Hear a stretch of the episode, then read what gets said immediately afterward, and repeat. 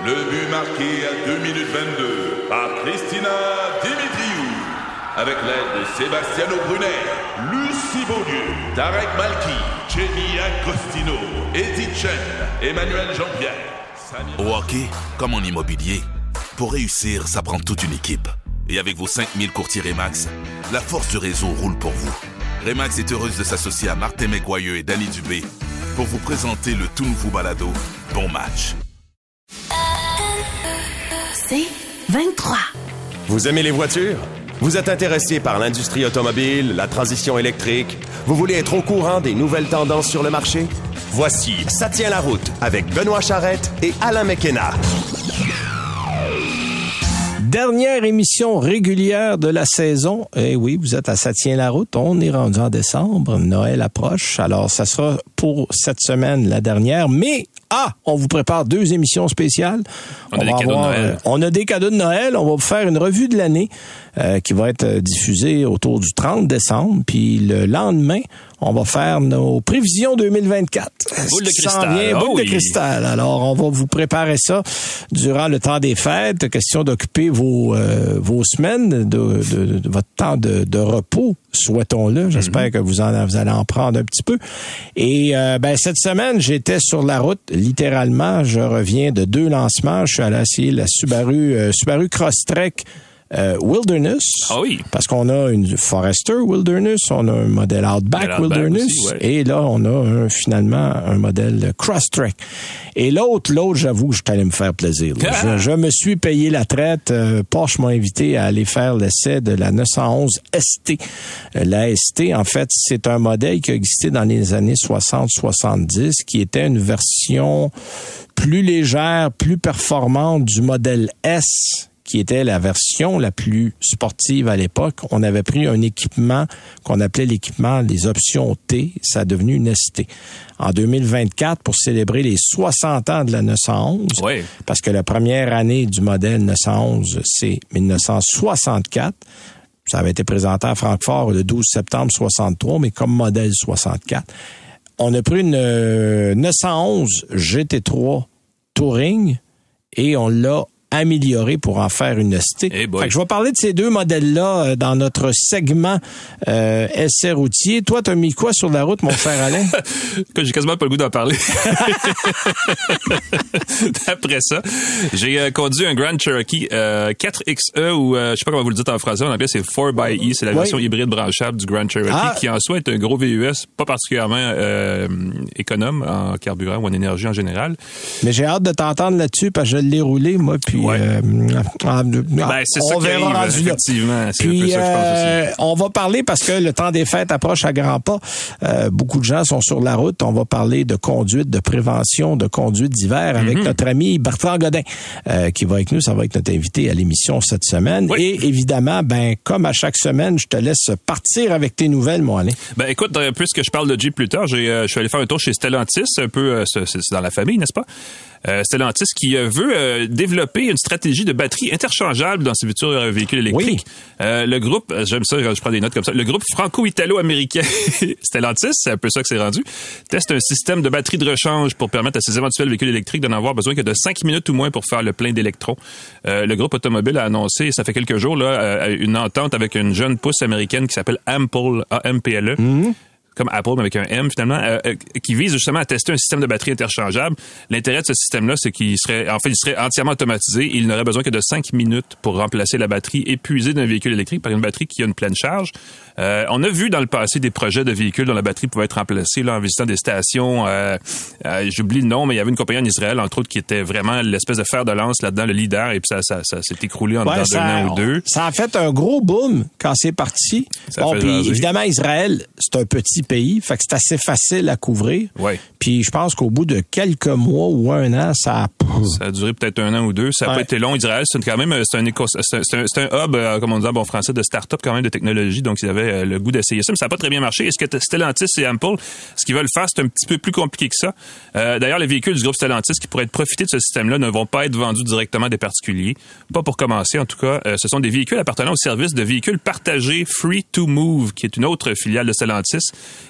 qui va en profiter. C'est comme un communauto, si vous voulez, mais Ouais, qui ouais, est utilisé Puis on va faire ça, je pense que c'est toutes des Fiat 500 300E hein, qui vont servir. Exactement, qui font aussi partie du groupe Stellantis. Les premiers véhicules vont être équipés de batteries interchangeables et ils vont être mis à l'essai à Madrid, en Espagne, pour commencer. OK.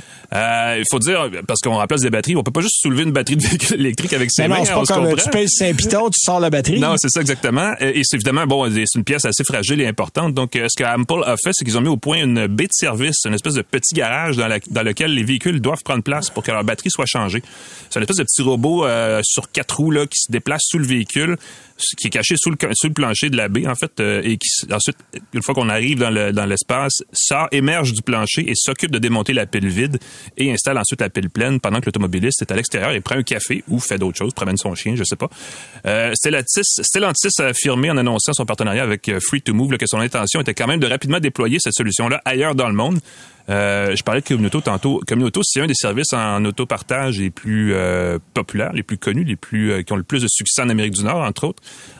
je serais assez curieux de voir si on peut tester un service comme celui de Free to Ouais. Move ici.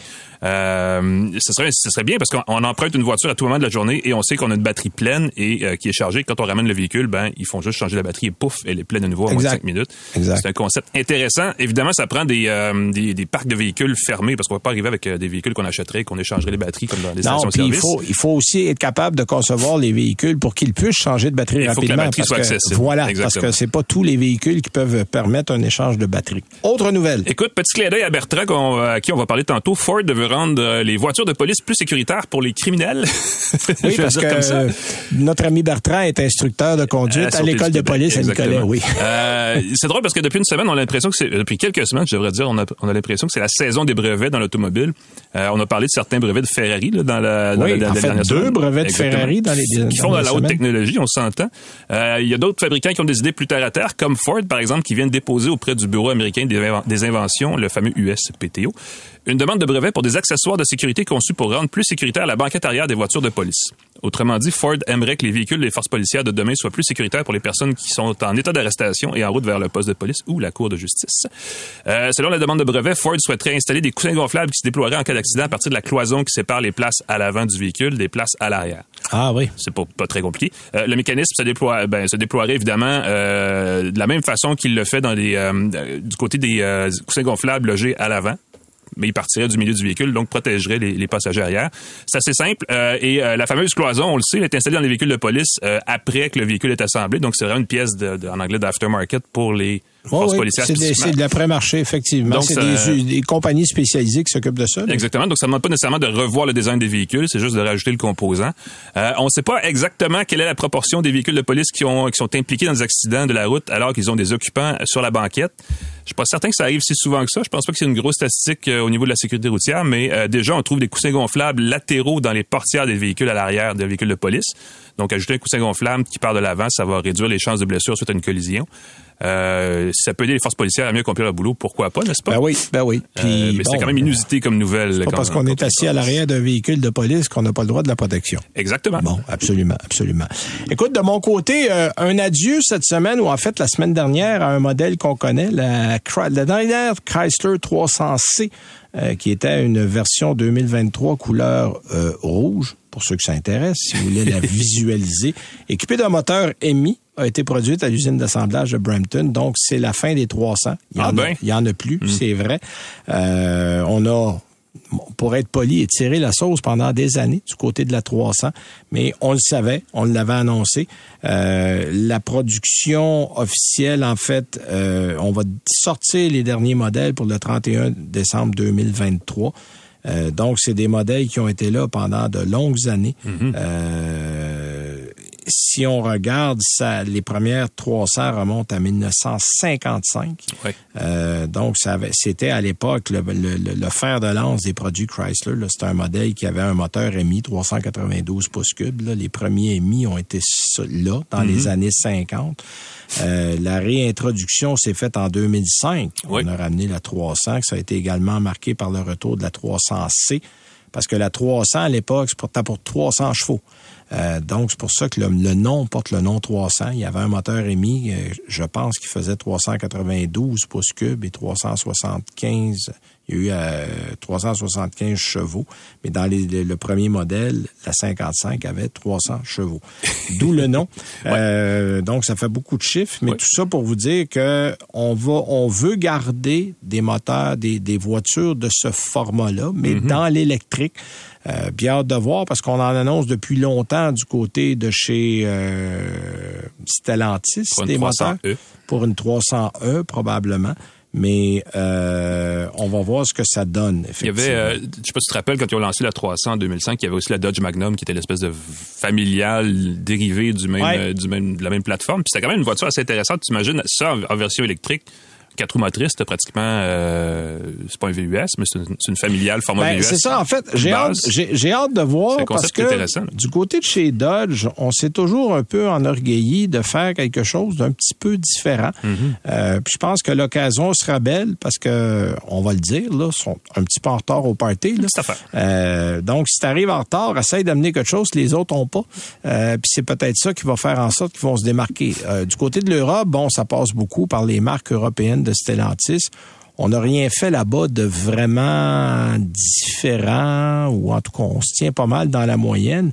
Mais on le sait, le marché nord-américain est très particulier. Mhm. Puis on, va souvent dans les euh, dans les choses un peu différentes. Alors, on, verra. Autre petite nouvelle, le groupe Volkswagen pourrait se tourner vers de l'aide extérieure en quête d'un véhicule électrique. Ah oui. Euh, on parle qu'il y a eu euh, des petites discussions entre Renault et Volkswagen oh. pour créer un véhicule, bon, qui sera à la base européen, il faut le dire, il faut le dire. Mais là, c'est parce que la Chine est débarquée en Europe et la Chine vend des véhicules électriques pas chers. Et on est en train, lentement mais sûrement, de s'accaparer des parts de marché. Mm-hmm. Et là, les grands euh, constructeurs européens commencent un petit peu à paniquer parce que les modèles qu'on offre sur le marché sont beaucoup plus chers que ça. Et là, on aimerait ça être compétitif, être concurrentiel. Là, est-ce qu'on parle d'une idée 2 il euh, n'y a pas de nom officiel pour ce mm-hmm. modèle-là, mais c'est parce qu'on vient de sortir de la Renault Twingo du côté de chez Renault, électrique. Mm-hmm. Et basé sur ce modèle-là, on pourrait peut-être faire quelque chose pour Volkswagen à un prix qu'on vise à 20 000 euros, évidemment, pour ah le modèle mettons 30 000 dollars canadiens. 30 000, ouais. Bon, euh, il n'est pas dit que ça va venir ici, mais il n'est pas dit que ça viendra pas non plus. Ben, puis Renault, c'est le groupe euh, Nissan. C'est le euh, groupe Nissan. Volkswagen, est ici. Il y a la ID4 ici. Il y a la ID3 en Europe qu'on n'a pas. Euh, la ID2, mais c'est parce que ID2, tu sais, c'est une ID2. Bon, ouais, faut pas le dire trop vite. Il faut pas le dire trop vite. faut y aller tranquillement. Mais euh, la Chine est en train de préparer une usine du côté du Mexique. On en a déjà parlé à l'émission. Mm-hmm. Et euh, puis moi, je parlais avec deux présidents de compagnie euh, dont je tairai le nom, mais il n'y a pas longtemps des lancements, puis on dit euh, c'est pas à savoir s'ils vont venir, c'est quand ils vont mhm. venir. On le sait très bien euh, et on, on veut se préparer pour ça, mais il est clair qu'il va falloir diminuer les prix. Et là, on regarde du côté de Volkswagen, voir qu'est-ce qu'on peut faire avec une technologie qui est déjà prête, qu'on pourrait mettre sur le marché rapidement, parce que le temps est un autre facteur qui est important, parce que euh, la Chine, là, ils sont déjà en Europe. Les mm-hmm. modèles arrivent sur le marché. Fait que c'est pas un modèle qu'on aimerait à l'horizon de 2030. Non, non, non, non. On a besoin de ça là, l'année prochaine ben euh, ou l'autre, mais, mais, mais pas plus que ça. Là. Donc, on va regarder ça, mais euh, il se brasse beaucoup d'affaires euh, dans l'électrique pour qu'on puisse être capable d'offrir ces véhicules-là à un meilleur prix. Fait qu'il va falloir rester proche. On l'a déjà dit, il va y avoir de la concentration encore dans l'industrie avec le virage électrique. Il y a peut-être des constructeurs qui vont disparaître ou qui vont fusionner pour donner des plus gros, des plus grands groupes régionaux, en tout cas. Effectivement. En tout cas, on va suivre ça de près. Pour le moment, nous, on va aller à une première pause et on va revenir avec notre ami Bertrand Godin. Curieux ou fan fini de hockey? Rejoignez Martin et Danny dans le balado Bon Match. Un judicieux mélange d'analyses, commentaires et anecdotes disponible dans la section balado de votre station Cogeco Média. Présenté par vos courtiers Remax. Remax, on s'occupe de vous. Vous écoutez Ça tient la route avec Benoît Charrette et Alain McKenna. Alors, les auditeurs le connaissent bien, euh, légende de pilote, euh, ami, collègue. euh, on a travaillé ensemble, on a fait de la télé ensemble. Il travaille aujourd'hui depuis, c'est quoi, 2011, je pense, euh, comme instructeur à l'école de police à Nicolet. Mais c'est aussi un fervent de la prévention. Puis à l'approche des fêtes, ben les gens vont prendre la route. On voulait faire une petite chronique. euh, Petit rappel. voilà, petit rappel de comment bien se conduire sur la route. Ben, vous l'avez deviné, c'est Bertrand Godin qui est avec nous. Salut Bertrand! Hey, salut les gars, je suis content de vous parler. Ben, toujours content. On va, on va se voir bientôt au Salon de l'Auto. De toute façon, c'est c'est comme notre rendez-vous annuel. Là, tu, vas, tu dois avoir le record du monde de porte-parole d'un Salon de l'Auto. record du monde! En tout cas, regarde, je suis bien fier. C'est, le fun de revoir euh, justement tous les, les, les amis euh, passionnés d'automobile, que ce soit bon du côté des journalistes euh, que des côtés des, des, des visiteurs. Donc, Exact. euh, on a du plaisir là, puis c'est, ça qu'il faut dans la vie, avoir du plaisir. Ah, ben écoute, euh, puis t'es un bel exemple de ça. T'es un homme jovial qui a toujours le sourire. euh, c'est- c'est c'est toujours rafraîchissant. Écoute, Bertrand, tu parles depuis plusieurs années de prévention. Euh, tu le fais, je pense, pour l'abattre cette année. Euh, mais c'est toujours bon de revenir un peu. Là, on a à peu près toutes sortes de temps pendant les fêtes. On a eu des grosses bordées de neige. On a eu de la pluie à travers ça. On va avoir du verglas. Rappelle-nous un peu les grandes règles au niveau de la conduite sur les routes l'hiver. Ben, écoutez, c'est certain que lorsque la BAT m'a demandé justement de faire euh, ce message sympathique, de dire aux gens, quand vient le temps de fêter, préparez-vous. Euh, la planification va faire en sorte que votre plan de match va faire en sorte que vous ne prendrez pas le volant lorsque vous avez consommé, parce que on le sait, il y en a encore du message à faire, mais si vous remarquez, les gars, on remarque que chez les jeunes qui, eux, ont été habitués à zéro alcool Lorsqu'ils C'est prennent le volant, ben, quand ils arrivent à l'âge où ils pourraient se permettre de prendre un verre en respectant la limite, ben, continue sur cette lancée de dire, ben, moi, quand je conduis, j'en prends pas d'alcool et je suis capable de vivre avec ça. Mais euh, l'autre point, c'est c'est ça. Si on planifie un conducteur désigné, puis là, je dis, c'est pas celui qui a consommé le moins, là. Qui en a pas consommé. C'est ça. Ouais, t'as l'air moins sur toi. euh, je pense que je vais y aller avec toi. La fameuse dernière pour la route n'est pas une bonne idée. ouais. Mais d'ailleurs, hein, on le voit, hein, il y a plein des gens qui prennent un verre, deux verres, puis ils se disent Ah non, je me sens bien, pas de problème. Ils arrivent sur un, un barrage et là, ils réalisent qu'ils dépassent le, la limite légale. Donc, euh, c'est pour ça que le jugement est meilleur avant qu'après avoir consommé. oui, oui, c'est clair. Ça, c'est comme signer un contrat pour une voiture puis décider qu'on n'en veut plus une fois que le contrat est signé. Il est un petit peu tard. C'est Ouais. c'est- c'est ça. Il faut le faire avant. Je vais ajouter pas après. ceci. Il existe d'excellents mocktails aussi pour les gens qui veulent Oui. justement euh, célébrer les fêtes, tout ça, puis avoir du fun sans nécessairement boire de l'alcool. Ça se fait très bien. Il existe des façons de le faire. C'est euh, c'est une occasion de l'essayer. puis C'est une nouvelle tendance dans, dans le monde du Ah oui. cocktail, les mocktails. Ou trouvez-vous un ami qui est sobre? Il y a des bonnes bières sans alcool aussi. Il y a des bonnes bières sans alcool, j'avoue. Ça, ça existe. Non, puis tu sais, c'est- beaucoup plus dans l'atmosphère de retrouver des gens avec qui on a du plaisir que Mais gars, j'ai une nécessairement prendre une cuite. Ah oui, donc. Vous autres, là, euh, étiez-vous conducteur désigné? Parce que moi, ma stratégie, c'était Oui. le fun. Je pouvais essayer toutes les voitures de mes chums. Ben, moi, moi, je buvais très peu. J'ai toujours été un buveur social. Moi, je, je- puis quand on sortait plus jeune, j'étais le- souvent le conducteur désigné. Mais là, quand t'es conducteur désigné, tu bois pas. Euh, T'en t'en prends pas Forcément, une, ben la oui, moitié ça, d'une, voilà. t'en bois pas. Fait que je roulais au 7-Up, euh, puis c'était ça. C'est c'est pas arrivé mille fois, là, mais effectivement, ça m'est arrivé. Euh, je- je- J'ai pas mal été celui qui était le plus raisonnable pendant plusieurs années. Là. Benoît est un garçon euh, poli. Non, non, mais, mais c'est vrai. sage. C'est vrai. Là, ben, évidemment, dans notre métier, Bertrand, tu sais, on, on peut prendre zéro chance. Là. Moi, souvent, je dis aux gens, j'ai j'ai le même permis que tout le monde. Ben oui, ça, c'est Mon très- permis n'est pas différent parce que je suis journaliste automobile, puis si j'en ai plus, j'ai plus de job. Fait que c'est un incitatif assez puissant à faire attention. Là. Ah oui, c'est c'est c'est des points où il faut euh, faut vraiment se dire euh, c'est précieux puis en même temps ben, on le sait hein, c'est pour le respect des, des autres sur la route, Exact. euh, le respect de sa famille parce Bon. que ça amène énormément. de Oui, avant la loi, c'est effectivement important de respecter les Parlant autres. du respect pour les autres sur la route, là, si tu avais quelques conseils à donner justement de conduite préventive, parce que là, on va avoir probablement, comme à chaque Noël, toutes sortes de températures. là. Euh, Qu'est-ce que tu peux donner aux conseils, aux gens, conseils de, pour la route? Là? Ben, ce que j'ai remarqué euh, depuis le début euh, des premiers abordés, c'est que les gens dégagent pas leur voiture. Donc, euh, les vitres, là, la conduite, là, c'est Les igloos mobiles. La visibilité, les igloos ben oui. mobiles. Mhm. puis, puis les vitres latérales, là, ok, c'est important de faire un balayage visuel loin et large. Il y a beaucoup de collisions, euh, surtout impliquant des piétons, où souvent les gens sont l'angle mort du pilier A, vous savez, le pilier Ah qui tient le pare-brise, là, Mhm. ben souvent, si à l'approche de l'intersection, vous faites un balayage latéral par les vitres de côté, ben vous allez voir peut-être un piéton qui s'en vient. Si bien que lorsqu'il va arriver vis-à-vis votre pilier A, vous allez dire, hey, il y avait un piéton, il est rendu où? Vous allez le rechercher. Mais si vous n'avez pas fait ce balayage visuel-là, souvent, ben, ça amène ce genre de, de situation. Donc, euh, le, le balayage visuel, c'est pour ça que d'avoir les vitres dégagées, c'est la première règle. OK, parfait. L'autre- L'autre règle, OK, euh, souvent les gens sont pas conscients de ce qu'on peut faire avec une voiture lorsque la chaussée commence à perdre son adhérence. Donc, c'est pour ça qu'il y a des gens qui vont surévaluer les capacités de la voiture, d'autres vont la sous-évaluer. Donc, l'important, c'est d'être conscient. Je dis tout le temps, quand la chaussée commence à se dégrader, personne en arrière, faites un petit test de frein. Vous allez voir Ah. que souvent, en Je suis pas seul à faire frein- ça.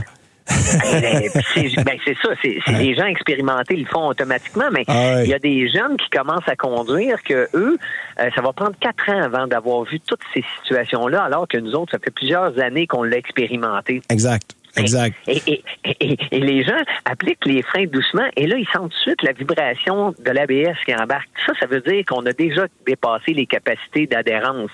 Et puis, rappelez-vous que euh, tout ce qui n'a pas de frein va vite. OK? Oui. C'est trop vrai. Ça a l'air simple de même, là, mais c'est c'est tellement vrai. En fait, c'est une loi de la physique. Puis, ben, je sais pas si vous avez remarqué que souvent les gens se disent ah ben moi c'est pas un problème, j'ai l'ABS, j'ai les contrôles de stabilité.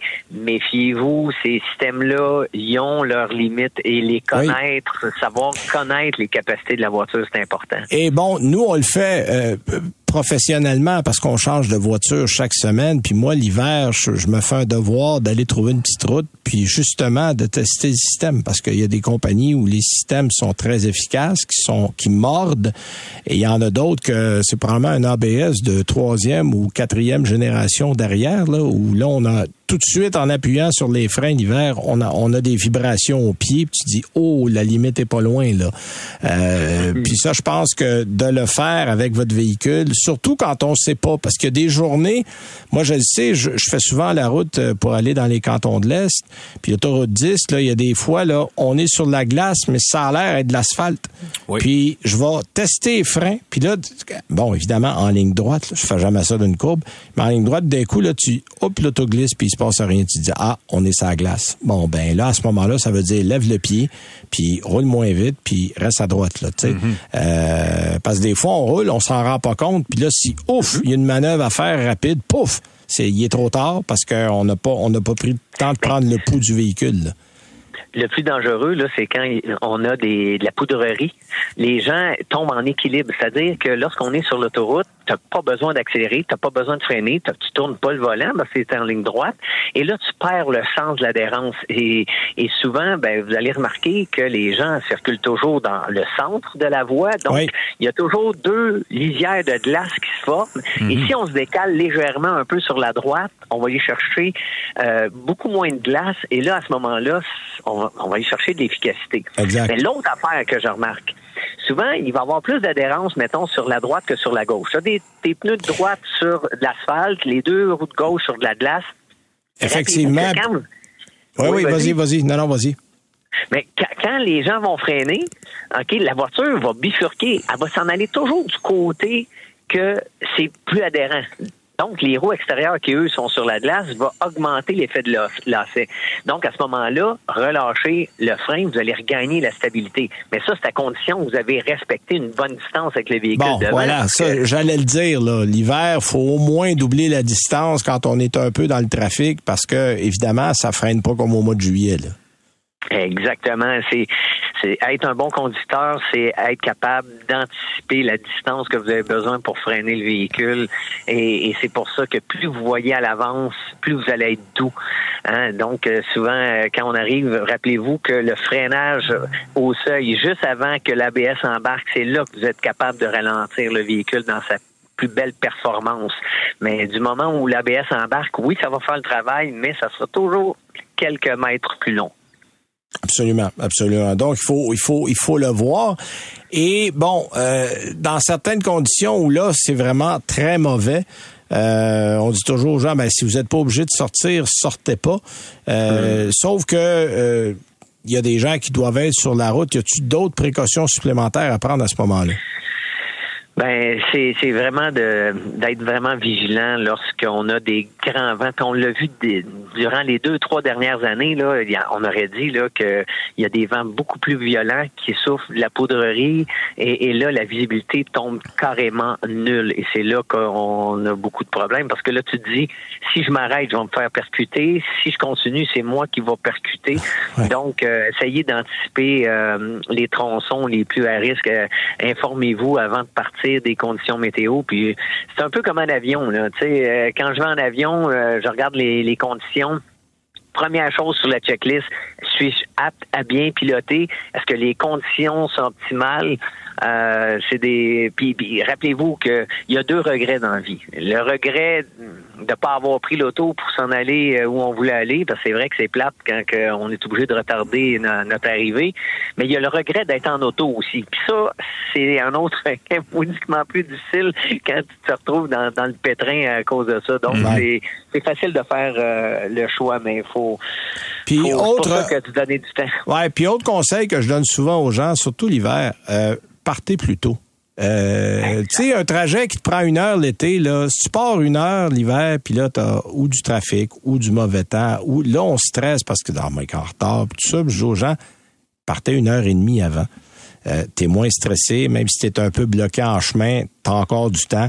Donnez-vous du temps parce que souvent le stress c'est une mauvaise conseillère, ça nous fait faire des niaiseries. Des décisions. Euh, puis je suis le premier à l'admettre, je l'ai déjà fait. J'ai été chanceux, il m'est rien arrivé de grave, mais des fois là, pression un peu, euh, c'est là qu'on commet des erreurs puis qui peuvent nous coûter cher. Alors euh, gardez-vous un peu de temps puis prévoyez-vous plus de temps pour vous rendre quelque part. C'est peut-être que votre vie en sera pas trop mieux. Là les facteurs humains, là, c'est 40 du mécanisme de la conduite. OK, votre condition psychologique, physique, euh, justement, le stress, la pression qu'on se met, la pression que les autres nous mettent. Il faut essayer de dégager ça parce que c'est vrai que ça change notre savoir-être derrière le volant. L'autre, comme je disais, l'autre 40% c'est vos connaissances directement liées à votre sens d'observation et 20% c'est de la technique. C'est vraiment un beau mécanisme, tout ça. Fait qu'on va prendre ça en note. Hey, en attendant, on te souhaite de très belles fêtes, mon Bertrand. Euh, nous, on va se revoir, c'est sûr, au Salon de l'Auto en janvier. Alors, euh, profites-en bien, puis euh, comme tout le monde, sois prudent sur la route. Un gros merci d'avoir ben, été là. Merci à moi qui vous remercie. Joyeuse fête tout le monde. Puis euh, oui, on se revoit en janvier. Donc, euh, soyez prudents. Merci. Salut Bertrand. Salut Bertrand. Alors, c'est Bertrand Godin euh, qui est porte-parole pour la BAT, mais qui fait aussi beaucoup de prévention de conduite. Alors, on trouvait ça avant les fêtes, un petit mot pour vous en dire, on trouve, vous en parlons, on trouvait ça important. Nous, on va à une deuxième pause. Puis après, on revient avec nos essais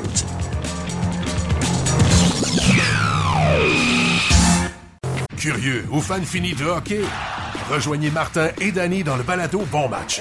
Un judicieux mélange d'analyses, commentaires et anecdotes disponible dans la section balado de votre station Cogeco Média. Présenté par vos courtiers Remax. Remax, on s'occupe de vous. Vous écoutez Ça tient la route avec Benoît Charrette et Alain McKenna.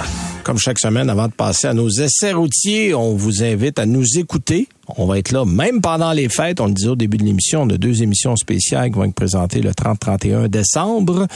Euh, une émission spéciale qui est en fait euh, la revue de l'année, donc euh, ce qu'on a aimé et moins aimé pendant l'année, et la boule de cristal pour l'année prochaine. Donc, mm-hmm. on va vous informer de ce qui s'en vient dans l'électrique et autre chose. On va faire le tour pas mal de l'industrie.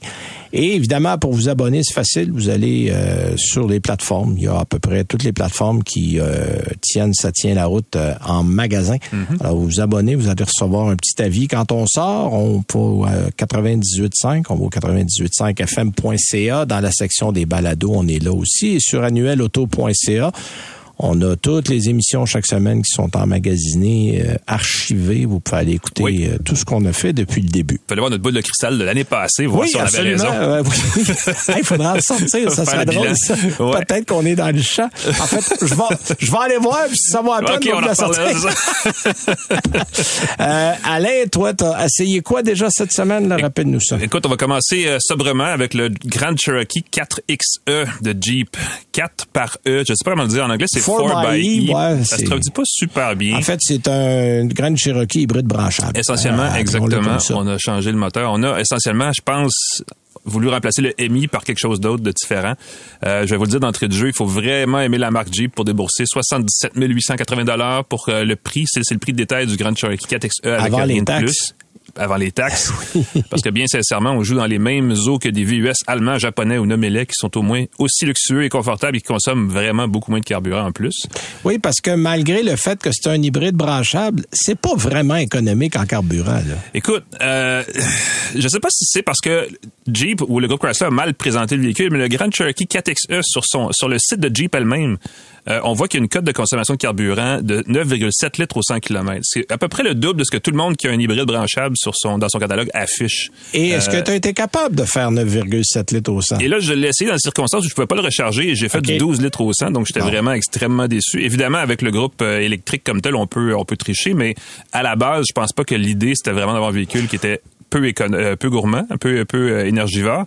Euh, tellement que de faire un véhicule qui était dans la tendance, parce que euh, Chrysler joue sur les mots aussi. On parle pas d'hybride branchable, on parle d'électrique rechargeable. On essaie de dire, ah, ah, nous aussi, on a des véhicules électriques, alors qu'ils en ont, sont peut-être moins Ben, avancés en que fait, ils ont une pile qu'on a mis dans le Wrangler, dans le Pacifica et dans le Grand Cherokee. Exactement. C'est- le même groupe électrogène qui est la pile qui donne à peu près 50 km d'autonomie. Euh, je vais dire ceci quand même, pour Chrysler, c'est euh, un pas en avant, malgré tout, que de mettre ce véhicule-là en version hybride branchable. Le Grand Cherokee, je le dis comme ça pour le replacer dans, un peu dans son contexte historique, si vous voulez. C'est un véhicule qui a quand même euh, pratiquement relancé à lui seul la marque Jeep au début des années 2000, Ouais. euh, quand la demande pour les VUS n'était pas encore aussi grande qu'aujourd'hui, mais où les automobilistes, qui jusque-là achetaient des berlines de luxe signées, euh, je veux dire, Buick et Lincoln pour nommer des, nommer des marques américaines, là, mais commençaient à se tourner vers des VUS plus urbains. Euh, on a parlé déjà de Lexus et tout ça, mais euh, le Grand Cherokee s'est aussi fait une belle niche. On en a vendu des quantités industrielles, sauf que point de vue qualité, fiabilité, euh, tous les sondages que vous aurez lus dans les 25 dernières années mettent ce véhicule-là pas mal en queue de peloton. Là. Voilà. Euh, le groupe électrique qu'on a sous le capot, bon, c'est jumelé à un 4 cylindres euh, turbo de 2 litres. Ça permet en tout de générer une puissance de 375 chevaux et un couple de 470 livres-pieds. C'est des gros chiffres, c'est la tendance, vous le savez, il n'y a rien de nouveau là-dedans. Il y a un rouage intégral permanent, il y a une boîte automatique à 8 rapports qui est correcte. Ben, moi, je la trouve très bien réglée pour rendre la conduite, je veux dire, douce et rassurante. Il y a toujours quand même pas mal de puissance. La combinaison mécanique est quand même assez euh, intéressante de ce côté-là. Euh, on a l'impression justement que Jeep a voulu remplacer le V8 MI des, euh, je veux dire, d'une autre époque parce qu'il n'est plus au catalogue par une motorisation plus moderne. Euh, et pour ceux que ça intéresse, il peut retirer, pardon, il peut remorquer 6000 livres, ce qui est quand même pas rien. Ceci étant dit, on aurait pu afficher une cote de consommation moyenne, on le disait tantôt, qui inclut les avantages euh, du groupe électrique. Le groupe 4XE comprend une batterie de 17 kWh qui peut être rechargée, bon, évidemment, aussi souvent qu'on le souhaite à partir d'une borne. Euh, et ça offre en principe, et en théorie, et dans les meilleures conditions, jusqu'à 42 km d'autonomie, tout électrique par charge. Euh, on l'a dit, c'est le même groupe sous le capot du Wrangler. Et dans le cas du Wrangler 4XE, selon Jeep, on consomme en moyenne 4,8 litres au 100 km. Évidemment, pour que ça arrive, ah, il faut conduire dans les conditions optimales. Il faut apporter Ben, en fait, c'est ça. faut que tu conduises toujours électrique ou presque. là. Exactement. Parce Euh, que dans la vraie vie, on n'atteint jamais le 42 km d'autonomie euh, au volant du Grand Cherokee 4XE. C'est encore plus difficile l'hiver, on le sait. Quand le mieux qu'on peut faire, c'est quelque chose comme 25 km par charge. Euh, mais ce que ça sous-entend quand même, c'est qu'on peut réduire de façon assez importante la consommation de carburant quand on n'a pas à parcourir des distances très longues. Disons moins de 30 km entre deux recharges. Donc, Exact. si on serait au bureau puis on a une borne, ben, ça permet de réduire à presque rien la consommation.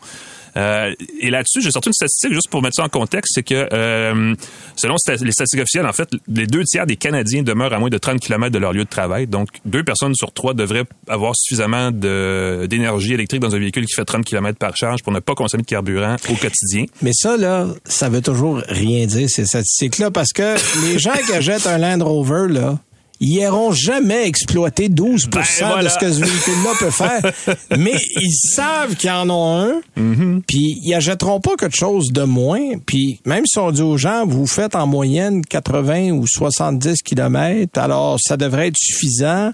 On nous avait servi cette soupe-là quand les ingénieurs de Mazda nous avaient présenté le MX-30. Exact. Et, et on s'entend, là, ils en vendent pas parce qu'il y a pas assez d'autonomie, même si techniquement, personne n'en fait plus. Tout le monde en veut le triple de ce qu'ils ont besoin pour être certain de se rendre où ils veulent aller. Voilà. Bon. Fait que ça, c'était la triste réalité. fin de mon commentaire. Donc, en principe, ça veut dire ça. Ça veut dire que le Grand Cherokee pourrait, si vous vous mettez l'effort, réduire sa consommation à presque rien, mais ça n'arrivera probablement Ben non, pas. Attendez-vous à une consommation entre 7 et 8 litres au 100 km, ce qui est, je veux dire, correct entre guillemets, mais ce qui aurait pu être pas mal mieux si on avait mieux Bon, ouais, ficelé la mécanique. Oui, la semaine, je l'ai eu, c'était beaucoup plus entre 9 et 10 qu'entre 7 et 8. Ben voilà, voilà.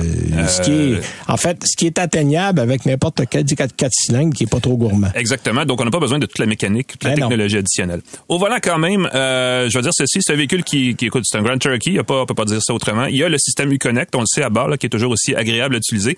Euh, j'ai la version, il y a une version à plus petit écran que j'ai essayé, qui est peut-être moins le fun. Je sais qu'ils ont des versions, euh, surtout du côté des VUS euh, euh, Dodge, où il y a vraiment un très gros Oh, écran. Le, le- le Pacifica aussi, mais dans ce cas-ci, c'est un peu Grand plus Wagoneer, modeste. là, Oui, ben c'est ça exactement. un autre. Euh, VUS assez costaud euh, vu de l'extérieur, mais il se laisse conduire euh, quand même comme s'il était pas mal moins imposant. On n'a pas l'impression qu'il est aussi gros quand on est au volant.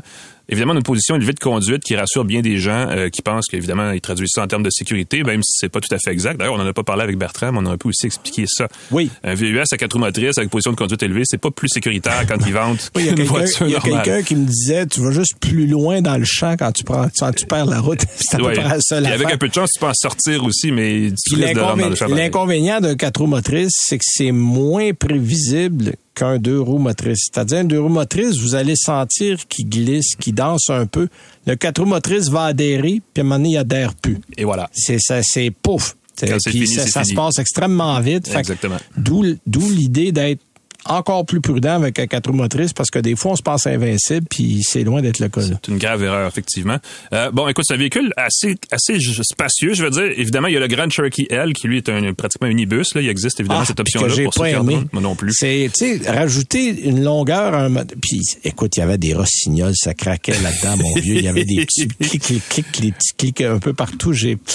Ouais. Ouais, bon, on n'en parlera pas en longueur, ça risque de, de se- ça, ça va se gâter un petit peu. Exactement. Bref, euh, surtout vu le prix en plus demandé par Jeep, on aurait aimé un Oui. meilleur rapport, je veux dire, du groupe électrique, mais du véhicule en général aussi. Euh, pour le dire autrement, au minimum, si vous prévoyez ne pas brancher euh, ce véhicule-là, le Grand Cherokee n'est tout simplement pas un Non, choix non, à considérer. Et surtout qu'il y en a des, des bons dans cette catégorie-là, surtout à ce prix-là en plus. Pour, Exact. pour se gâter oui, un peu, il rendu à existe des options en 75, masse, on commence à avoir du choix. C'est clair, c'est clair. OK. Bon, ben c'est bien noté. Écoute, j'ai, moi, je vais faire ça en deux temps parce que je suis allé essayer deux véhicules la semaine dernière. J'étais au lancement de la de- du Subaru Crosstrek Wilderness. Oui, qui devait être le fun. Qui, euh, le fun, et on était à Sedona, en Arizona, et on est allé faire un circuit de side-by-side, de côte à côte, les circuits de quatre roues motrices. Ah oui. Bon, qui, qui est pas, on n'est pas allé faire le Rubicon Trail, on n'est pas allé à Hell's Revenge, là, des affaires qui s'adressent à, à des Jeeps spécialisés. Mais franchement, euh, ce qu'on a fait, je ne pense pas qu'un propriétaire de Subaru Crosstrek va se lancer. Euh, en fait, on est parti de la base d'un modèle qu'on connaît déjà, le Crosstrek. C'est le moteur 2.5 litres de 182 chevaux qu'il y a dans les autres modèles qu'on retrouve aussi dans lui. Mais ce qu'on a fait, on a élevé le centre de gravité. Là, on était à 9,2 pouces. OK. Euh, au lieu de 8,3 ou 8,4. En tout cas, c'est pas énorme, mais c'est assez. C'est-à-dire que... euh, c'est le centre de gravité, c'est pas la garde au sol. là. Euh, non, non, garde au sol, excuse, garde au Ah sol. oui, Je t'ai dit centre de gravité. Parfait, parfait. Garde au sol, t'as raison. Et on a retravaillé euh, les angles d'attaque et les angles de départ quand on est hors route Ah pour oui. être capable de, de pouvoir à prendre un obstacle un petit peu plus gros. On était dans un circuit où il y avait quand même de la roche. Bon, on avait mis là des, on avait peinturé en vert quelques roches pour dire euh, allez pas sur celle-là. N'essayez pas celle-là. non, celle-là c'était un petit peu trop. Elle va gagner. Bon, euh, tu sais, comme je vous dis, on n'est pas en Jeep, mais franchement, il y a des pneus Geolander comme on retrouve sur les autres modèles Wilderness. On a retravaillé la suspension. Euh, on a également la seule chose qu'on a trouvé qui aurait peut-être pu avoir qu'on retrouve dans le Outback et le Forester, c'est une caméra avant.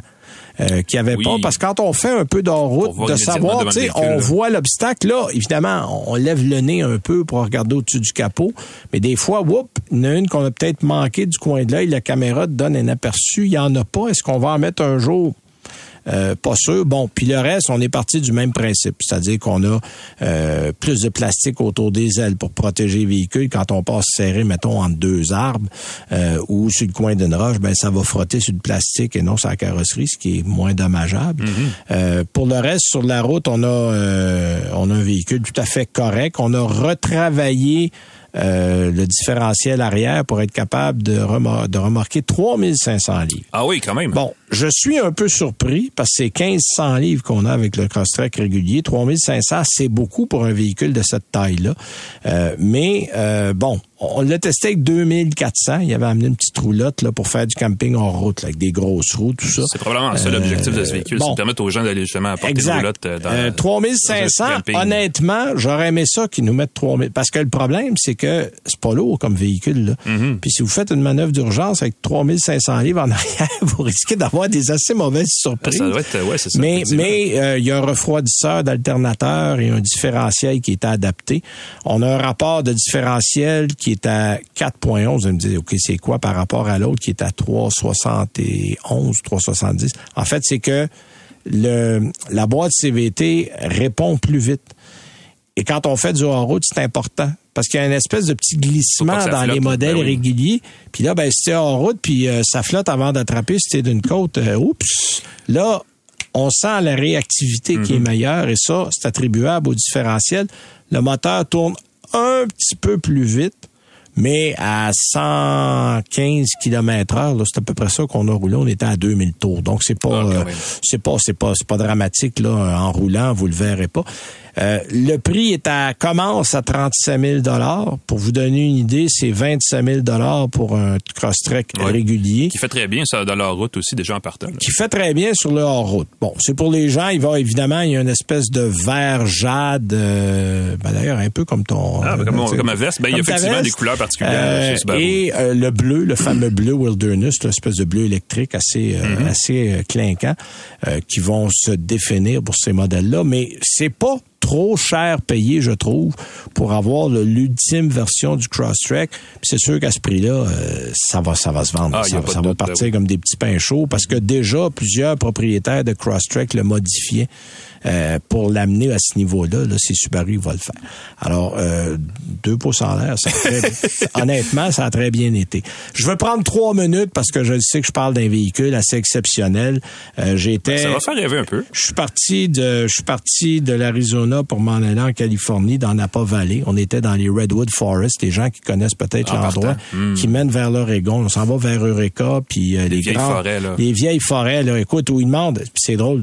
C'est marqué quand tu rentres dans une portion Are your headlights on? Tu t'es en plein jour, tu vois, voyons, il fait noir Ah non, là-dedans. les- spectaculaire. Ah oui. Les arbres sont gigantesques. On a l'impression de rentrer dans euh, le Seigneur des Anneaux des fois quand on ben oui, oui. Mhm. Puis on allait en fait essayer une Porsche 911. Vous allez me dire encore une, c'est vrai, il y en a, il y en a des, des douzaines, mais c'est la 911 ST. C'est le modèle anniversaire des 60 ans de Porsche, qui est euh, dont le premier modèle est en 64. C'est une 2024. On est parti à la base avec une modèle 911 GT Touring, qui est déjà un modèle à plus de 250 000. Le moteur 4 litres, 6 cylindres à plat, atmosphérique, euh, qui fait dans ce modèle-là 518 chevaux. Et euh, on a, un, et je cherche le mot, mais on a le, le flywheel. J'ai même Le pas volant terme. moteur. Le, oui, bon ben, qui est beaucoup plus petit. Ça fait en sorte qu'il y a une plus grande inertie. Il y a 342 livres pieds de couple, mais le moteur tourne à 9000 tours. Donc, c'est un véhicule qu'il faut tourner pour l'apprécier. On a retravaillé la suspension. On a des rapports de vitesse plus courts. On a des roues en magnésium. On a un capot moteur et un toit en fibre de carbone. On a un logo 60e anniversaire avec 911 ST. Donc, on a enlevé en tout à peu près 70 livres Ah, par rapport à la Touring. On a 1381 kilos, ce qui est pas beaucoup pour 518 chevaux. Et c'est une voiture, c'est l'apothéose de la conduite en termes de tenue de route, en termes de... Puis les routes étaient évidemment très sinueuses. C'est... Euh, ah, Ça vient je- ça avec la route quand on achète c'est- vraiment une expérience unique. Euh, on s'est tapé 360 km dans la journée. Porsche nous avait laissé en masse de temps pour rouler. Euh, c'est une voiture qui est vraiment là, qui va probablement être la dernière 911 atmosphérique, où il n'y a pas d'hybride, où il n'y a pas d'électrification nulle part. Évidemment, le prix est à l'avenant. 325 900 dollars, ça c'est le prix de base. Le modèle, il y avait quatre voitures. Il y a le modèle Heritage qui, le, groupe Héritage se vend 23 000 dollars. C'est une option. Le modèle qu'on avait, nous, avait un groupe Performance qui est à pff, 30 000 dollars. Puis euh, taxe de luxe, 36 Ah, ben oui, 000 ben là, ça, ben oui. Bref, 403 000 dollars. Euh, ça, c'est le modèle qu'on avait entre les mains, qui était d'ailleurs le moins cher des quatre qui étaient sur la route cette journée-là. Euh, donc, c'est pour les collectionneurs. Ils vont faire 1963 unités à travers le monde pour l'année de présentation. Ben oui.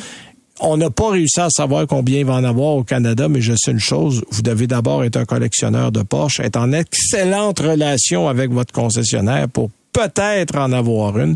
Donc, si un jour vous envoyez une sur la route, euh, prenez une photo parce qu'il y en aura pas gros. Et j'ai eu le grand, grand, grand bonheur de l'essayer. Ben, Donc, Porsche euh, du Canada a quand même des entrées au sein du groupe. oui, oui, oui, absolument. Euh, Donc, c'était tout. Mais c'est sur une, une extase que ben je oui. vous salue. Merci à Jean-Christophe Ouellette. Merci à Bertrand Gonnet d'avoir été là. Merci à Alain. Joyeuses fêtes. Passez de joyeuses fêtes. On va se retrouver pour des émissions spéciales. Sinon, dans la semaine du 8 janvier, on revient avec vous pour une nouvelle saison. Bye bye. Soyez prudents. Bye bye.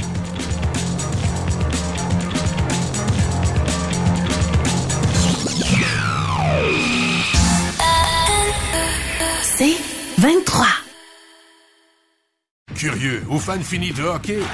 Rejoignez Martin et Danny dans le balado Bon Match.